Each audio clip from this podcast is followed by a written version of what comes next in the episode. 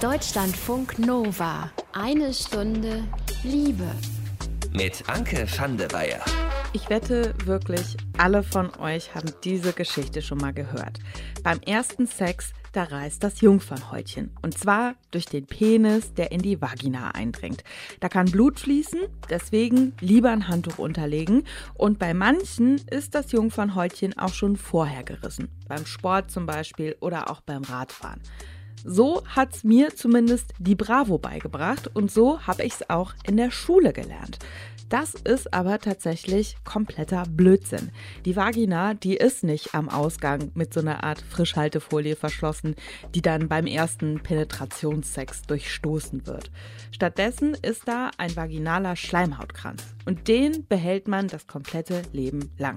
Warum sich dieser Mythos vom Jungfernhäutchen trotzdem so hartnäckig hält, das besprechen wir diese Folge.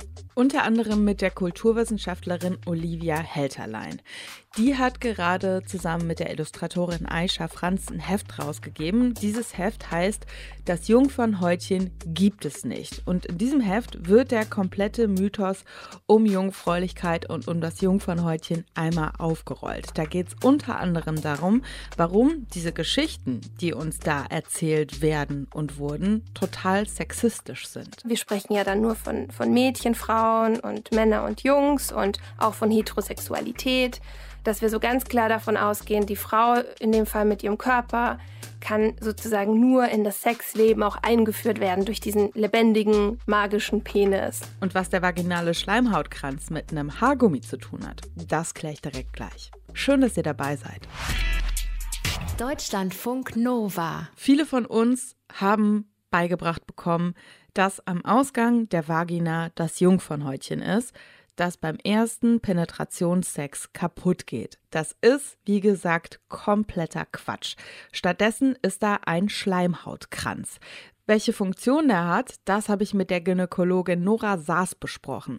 Und ich habe sie erstmal gefragt, wie sieht dieser Schleimhautkranz eigentlich genau aus? Wie der aussieht, ist ähm, einfach sehr, sehr unterschiedlich äh, bei Frauen. Also erstens, wie alt die Frau ist. Ein Mädchen hat einen ganz anderen äh, Schleimhautkranz als eine erwachsene Frau, eine Frau, die geboren hat oder eine alte Frau. Und es gibt gar kein einheitliches Aussehen. Und man muss sich so vorstellen, dass die Vagina ja auch kein Rohr ist sozusagen oder einfach nur eine, ein Hohlraum, sondern man kann sich die Wand der Vagina eigentlich wie so ein Akkordeon vorstellen, was man so auseinanderziehen ziehen kann. Und genauso ist auch dieses, was als Jungfernhäutchen bezeichnet wird oder Hymen in unserer Fachsprache, ähm, ist eigentlich das Ende dieses Akkordeons sozusagen. Und deswegen ist es auch so gekräuselt. Man kann auch so sagen, das ist wie so ein Haarband, also so ein Gummi, was man in die Haare machen kann, was mit Stoff umzogen ist, was sich auch so kräuselt. Und genauso ist es, weil es ja zur Geburt sich komplett öffnen kann und unglaubliche Größenunterschiede zurücklegen kann. Und das kann es nur, weil diese Wand dehnungsfähig wichtig ist. Und das ist eben auch das Hymen oder Vaginalkranz, finde ich eine sehr schöne neue Formulierung. Mhm. Ziemlich verbreitet ist ja immer noch ähm, dieser Mythos, dass es ein Jungfernhäutchen gibt, was dann quasi beim ersten Penetrationssex durchstoßen wird. Kommt diese Form tatsächlich auch vor? Also natürlich gibt es Frauen, die das oder äh, Mädchen, die das erleben, dass es beim ersten Mal des Geschlechtsverkehrs äh, eben zu einer Blutung kommt. Aber äh, es ist mittlerweile gut untersucht, dass das ganz oft auch nicht der Fall ist, vor allen Dingen, wenn es äh, auch vorsichtiger ist äh, und ähm, dann kommt es nicht unbedingt zu einer Blutung. Das ist nur so, es gibt kaum ein Organ am Körper, was so, so mit Moral belegt ist, wie dieses sogenannte Jungfernhäutchen, das in vielen Kulturen verbreitet als ähm, ja, als Überprüfung der Jungfernschaft. Und ich habe auch bei mir in der Praxis äh, leider auch damit zu tun, dass ähm, äh, Frauen kommen und sagen, äh, sie möchten unbedingt, dass ihnen das wiederhergestellt wird, weil sie heimlich schon eine Beziehung hatten und jetzt aber jemand anders von der Familie ausgewählten heiraten müssen. Und da gibt es viel Probleme. Also, aber es ist gut untersucht mittlerweile, dass es beim ersten Geschlechtsverkehr nicht unbedingt zu einer Blutung kommen muss. Genau. Welche Funktion hat dieser Schleimhautkranz?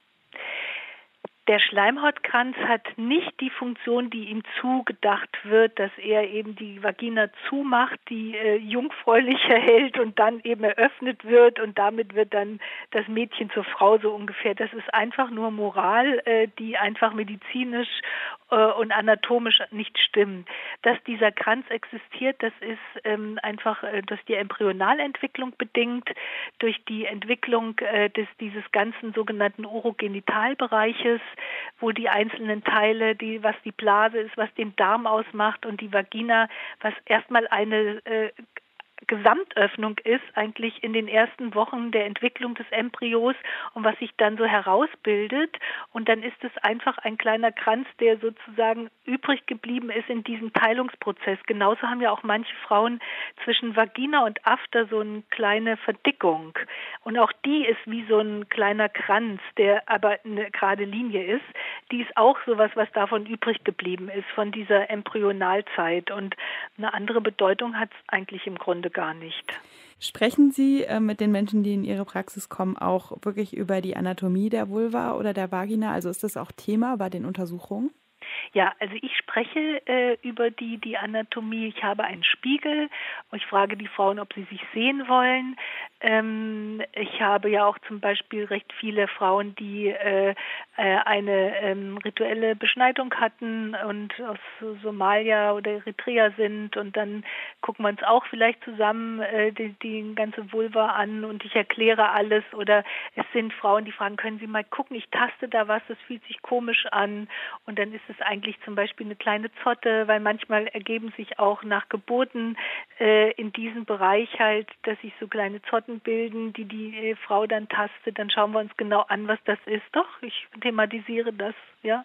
Die Gynäkologin Nora Saas war das darüber, wie der vaginale Schleimhautkranz aussieht und welche Funktion der hat. Und über diesen letzten Punkt mit der Anatomie der Vulva und der Vagina, da müssen wir gleich auf jeden Fall auch nochmal sprechen. Vor allen Dingen auch darüber, was diese ganze Thematik auch mit Scham zu tun hat.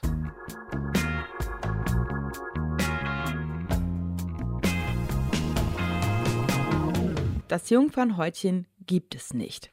So heißt das Heft, das die Kulturwissenschaftlerin Olivia Helterlein zusammen mit der Illustratorin Aisha Franz gemacht hat.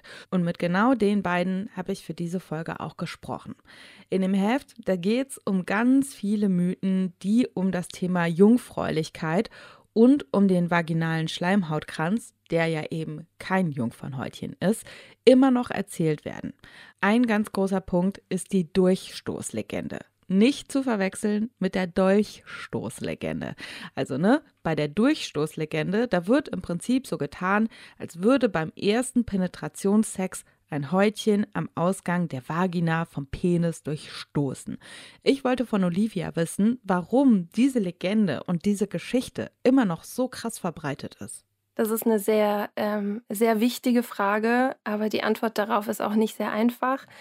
Also ich habe äh, schon in der Vergangenheit äh, bemerkt, also als ich mich mit ganz ähnlichen Themen beschäftigt habe, wo es um Körper, um Sexualität und auch Pornografie ging, also aus einer feministischen Perspektive, habe ich einfach gemerkt, dass unser Wissen und der Zugang zu den Informationen einfach ganz klar den patriarchalen Strukturen unterliegt.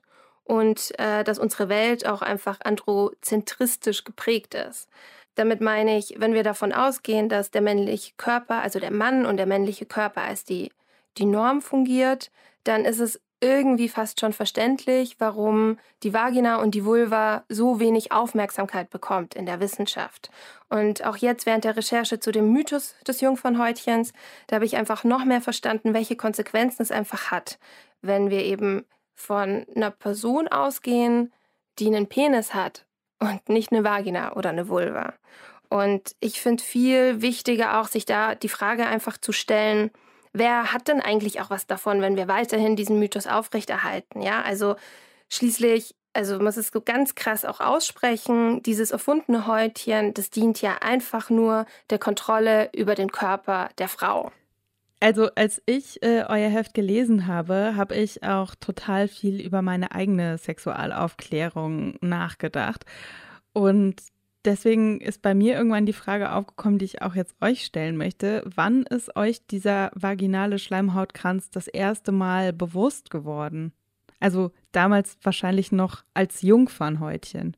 Also ich habe zum Beispiel im Zuge des Heftes gemerkt, äh, in Gesprächen mit Freundinnen, dass dieses Thema eigentlich total vernachlässigt wurde. Also als hätte man seit dem ersten Mal Sex äh, das einfach hinter sich gelassen und nie wieder drüber nachgedacht. Und dann kam es ganz oft so darauf zurück, dass man gar nicht wusste, woher man diese Information eigentlich hatte. Ich hatte jetzt nie so eine, so eine Angst vom, vom ersten Mal wegen diesem Häutchen, aber es war, also, das, die wurde mir zum Glück genommen, aber es war immer diese Information, da ist was, das reißt. Ob das vorher oder nachher reißt, das weiß man nicht.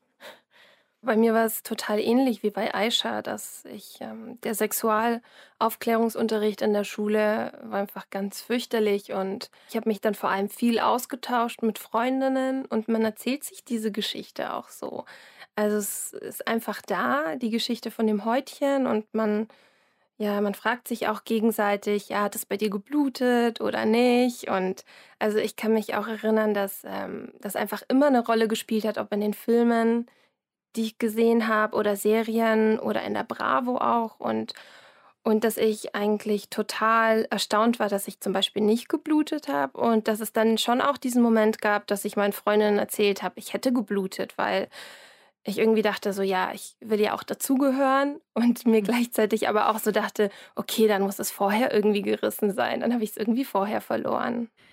Mm, führt dieser Mythos am Ende auch dazu, dass viele junge Mädchen auch Angst haben vor dem ersten Sex und dass das so im Prinzip sowas ist, was man hinter sich bringen muss, damit es dann danach Spaß machen kann? Also der Mythos ist eigentlich absolut perfide. Also ich finde, dieser Mythos wird auch oft verharmlost, indem man so davon spricht, ja, dieses Märchen. Also man benutzt dann auch so ganz liebliche Bezeichnungen dafür. Aber der Mythos betrifft tatsächlich jede Person komplett unterschiedlich. Und das ist was, was man auf jeden Fall betonen muss, dass abhängig von der Lebensrealität, von der Erziehung, von der Kultur, von der Religion, von den Eltern, einfach es sein kann, dass wir hier vielleicht einfach nur mit Freundinnen darüber lachen, aber es auch sein kann, dass es, dass der Mythos mich absolut bedroht, dass es was Existenzielles ist, dass er sozusagen alles bedeuten kann. So Jungfrau sein oder nicht, kann auch bedeuten, zur Familie gehören oder nicht. Und ähm, wenn man sich dessen bewusst wird, dass es auch nicht so den einen Mythos gibt, der für alle gleich ist, dann merkt man auch, ähm, ja, eben dieses perfide an dieser Geschichte und gleichzeitig selbstverständlich macht dieser Mythos Angst vor, vor Sex, weil dieses Bild von einer verschlossenen Vagina, das erst durchstoßen werden muss und man hat Schmerzen und man sieht dann Blut, das ist ein Zustand, es ist eigentlich eine Horrorgeschichte. Und auch diese Vorstellung davon, also es sind ja ganz klare sexistische Rollenzuschreibungen davon, wie in, in dem Fall es ist ja auch sehr binär. Wir sprechen ja dann nur von, von Mädchen, Frauen und Männer und Jungs und auch von Heterosexualität, dass wir so ganz klar davon ausgehen, die Frau in dem Fall mit ihrem Körper kann sozusagen nur in das Sexleben auch eingeführt werden durch diesen lebendigen, magischen Penis. Genau, der Penis macht dich zur Frau sozusagen. Was ist eigentlich der Unterschied zwischen Vulva und Vagina? Da kommen wahrscheinlich schon die ersten von uns ins Stolpern, selbst wenn sie eine Vulva und eine Vagina haben. Die Gynäkologin Nora Saas, die hat das eben schon kurz ein bisschen erklärt. Die Vagina ist der innere Teil und an dessen Ende befindet sich der vaginale Schleimhautkranz. Die Vulva ist das Äußere, also zum Beispiel die kleinen und großen Vulvalippen und auch der sichtbare Teil der Klitoris. In diesem Heft von Olivia und Aisha, da steht auch drin, dass wir lernen müssen, schamloser über die weiblichen Genitalien zu sprechen. Ich habe Olivia gefragt, warum das so wichtig ist, dass wir schamlos und dass wir vor allen Dingen auch präzise darüber sprechen. Mit schamlos über Genitalien sprechen meine ich wortwörtlich ohne Scham. Das bedeutet, dass es einfach keinen Schambereich gibt, keine Schamlippen, keine Schamhaare. Ähm, dieser Begriff ist ja so wertend und auch so limitierend. Ich finde, keine Person sollte einfach auch mit einem schambehafteten Bereich, Bereich aufwachsen. Ähm, das korrekte Bezeichnen der, der Genitalien sollte jetzt auch nicht eine radikal feministische Praxis sein, sondern sollte einfach eine Grundvoraussetzung sein, auch für jede Person. Äh, es hat was mit Gesundheit zu tun, es hat aber auch was mit Prävention zu tun. Also zum einen ist es so, dass es ähm, wenn ich mich selber kennenlerne und auch mich richtig benennen kann und auch weiß, welche Körperteile ich wo, in welchem Ausmaß tatsächlich habe und welche nicht. Also ich meine, wir sprechen hier davon, wir haben zum Beispiel ein dazu gedichtetes Häutchen und dafür gibt es ein Organ wie eben die Klitoris, die es tatsächlich gibt. Die wird immer wieder reduziert auf eine Perle zum Beispiel. Also wie ist das möglich, ja? Und wenn ich erst im vollen Ausmaß weiß, was ich eigentlich an und vor meinem Körper habe und wie ich es bezeichne, dann kann ich mich ja auch damit auseinandersetzen. Dann kann ich auch mich gesund damit auseinandersetzen, aber auch natürlich lustvoll. Dann kann ich auch einen Umgang damit erlernen, so äh, vielleicht was gefällt mir und was gefällt mir nicht und das auch benennen. Lasst uns noch mal über Jungfräulichkeit sprechen und über diesen ganzen über im Prinzip alles was damit zusammenhängt. Könnt ihr sagen, warum Jungfräulichkeit so ein krasses Ding ist?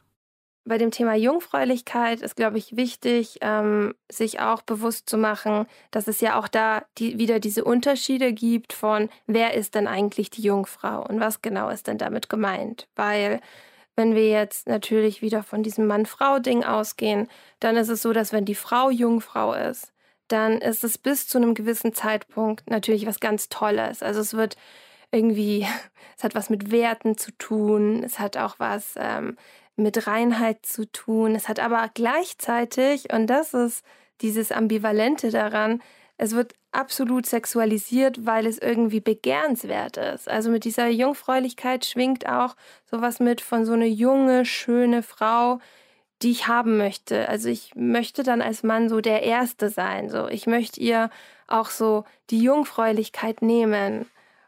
Und äh, während ja bei Männern, wenn wir von Jungfräulichkeit sprechen, ist das ja eine ganz andere Geschichte.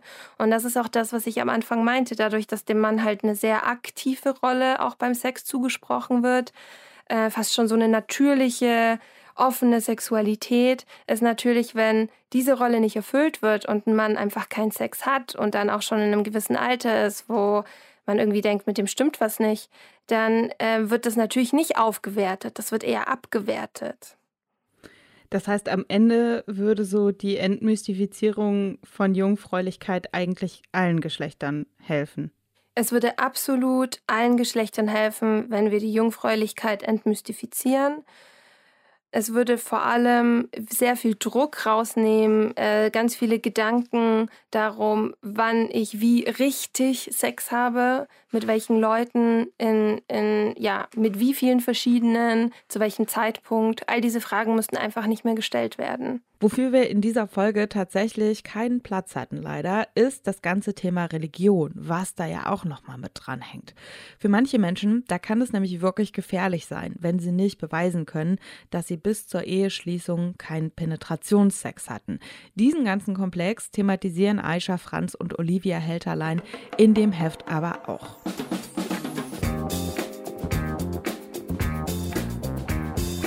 Über Sex reden, das machen wir hier bei Eine Stunde Liebe verhältnismäßig häufig. Jetzt ist ja die eine Sache, das quasi beruflich zu machen. Ein bisschen anders sieht's aus, wenn man mit den Freunden und Freundinnen zusammensitzt. Selbst die Leute, die sonst mega offen sind, die mit ihrem eigenen Sexleben super entspannt sind, die bekommen da plötzlich Hemmungen. Bela zum Beispiel, der liest super gerne Bücher über Polyamorie, der lebt auch selber in einer offenen Beziehung, deswegen interessiert ihn das Thema natürlich auch besonders. Aber was ihm danach so im Kopf rumgeht, wenn er diese Bücher liest, das kann er mit seinen Freundinnen nicht so richtig besprechen. Was ihn da hemmt, das erzählt er in seinem aktuellen Liebestagebuch.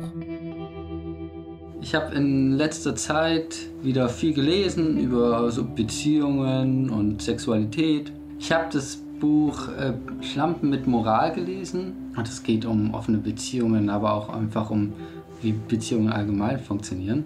Und da bin ich auf was gestoßen bei mir, was mich so ein bisschen traurig macht. Und zwar, dass ich wenig über Sexualität und die Beziehungsgeflechte, die ich so habe, mit anderen Leuten drüber rede, obwohl das eigentlich ein sehr wichtiges Thema in meinem Leben ist. Und da frage ich mich so, warum mache ich das eigentlich nicht? Ich habe eigentlich viele Freunde, mit denen ich über viele verschiedene Themen rede. Also da habe ich wirklich alles Mögliche, auch so Themen wie Krankheiten oder mal Einsamkeit oder so. Das taucht oft auch in Gesprächen auf.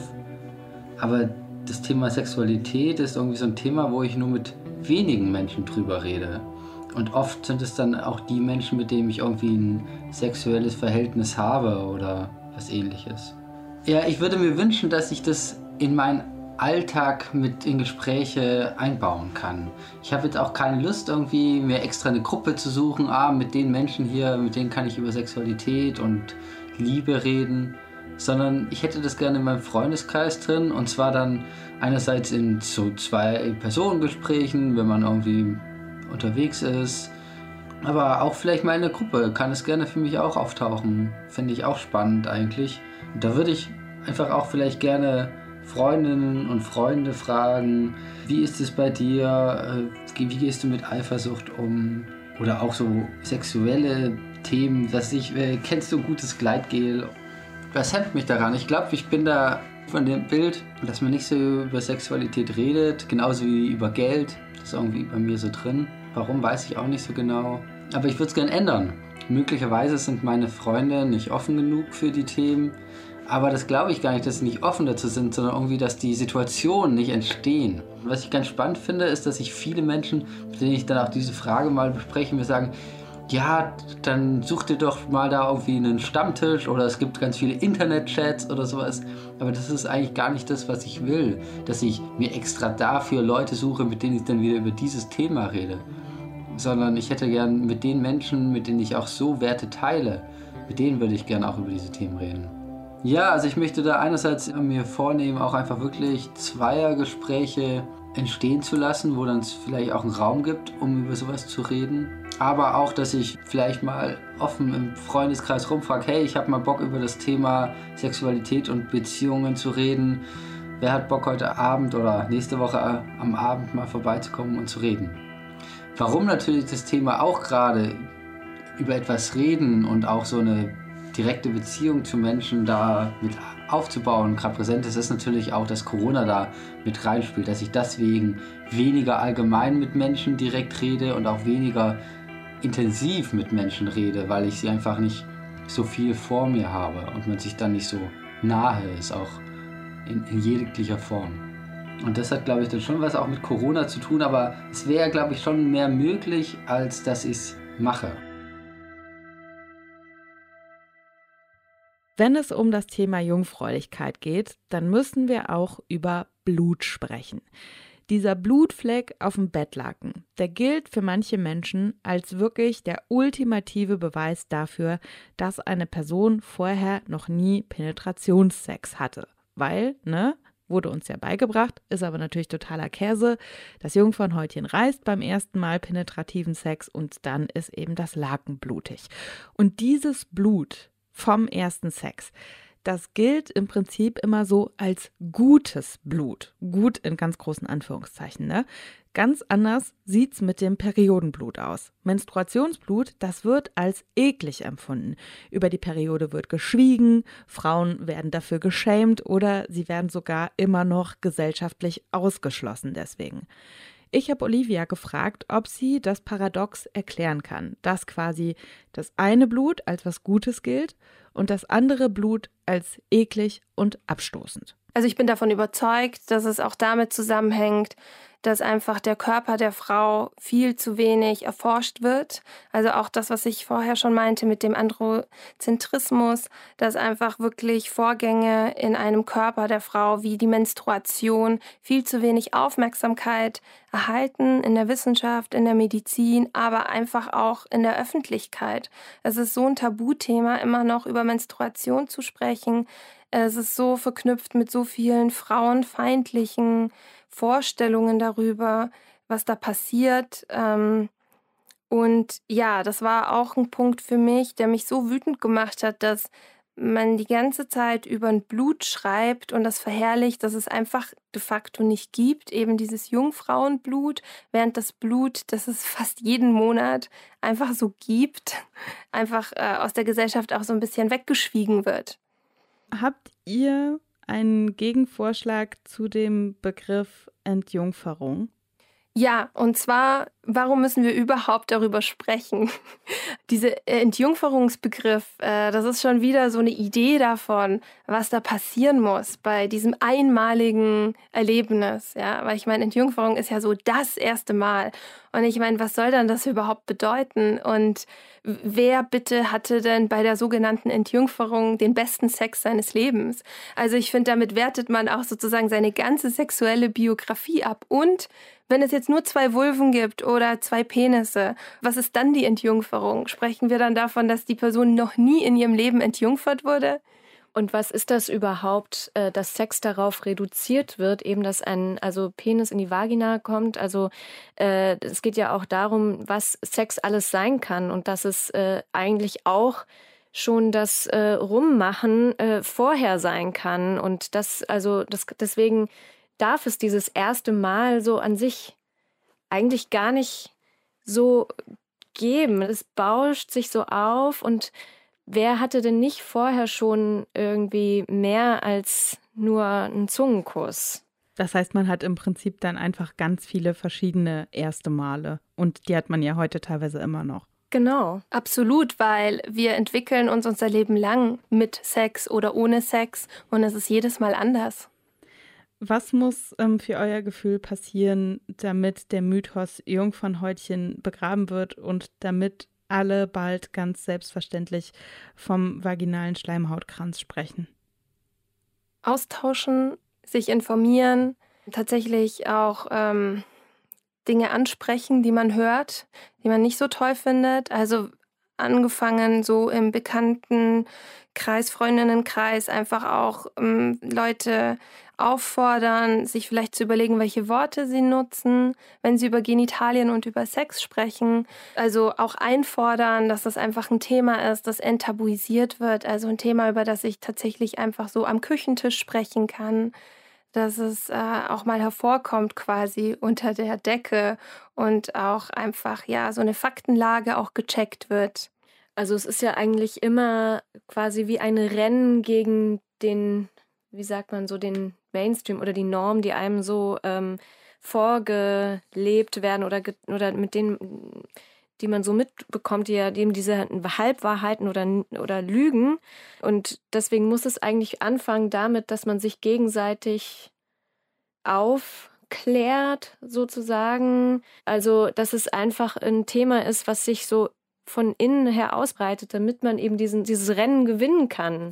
Aber es muss auch absolut auf einer politischen Ebene was passieren. Natürlich können wir uns äh, darüber unterhalten und austauschen, aber es braucht einfach einen zeitgemäßen äh, Sexualaufklärungsunterricht, der, wo es mehr um sexuelle Bildung geht, äh, wo Menschen vermittelt wird, sexuelle Bildung ist so individuell und einfach da auch diese ganzen verkrusteten Ideen von Mann, Frau, Hetero und Monogamie ein Leben lang und dass es nur um Prävention von Schwangerschaften geht, also auch wirklich einfach zeitgemäßer mitdenken und auch Leute darauf vorbereiten. Und auch finde ich, das hat mir total gefehlt. Es gab nie einen Moment bei irgendeiner meiner Gynäkologinnen, dass äh, die zum Beispiel sich einen Moment Zeit genommen hätte und einfach mit mir gemeinsam meinen Körper benannt hat, äh, mich da aufgeklärt hat. Diesen Moment gab es auch nie. Also auch ganz klar so eine Forderung auch an die Medizin, damit einfach anders umzugehen, offener umzugehen. Olivia Helterlein und Aisha Franz, die haben zusammen das Heft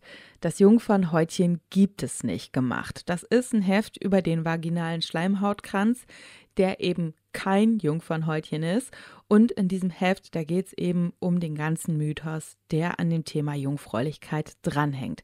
Ich habe es eben schon gesagt, wir haben leider einige Aspekte nicht geschafft zu besprechen, diese Folge.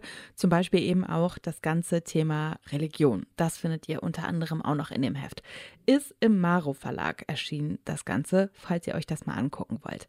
Danke auf jeden Fall an die beiden für das Gespräch und danke auch nochmal an die Gynäkologin Nora Saas für die Erklärung der ganzen anatomischen Seite.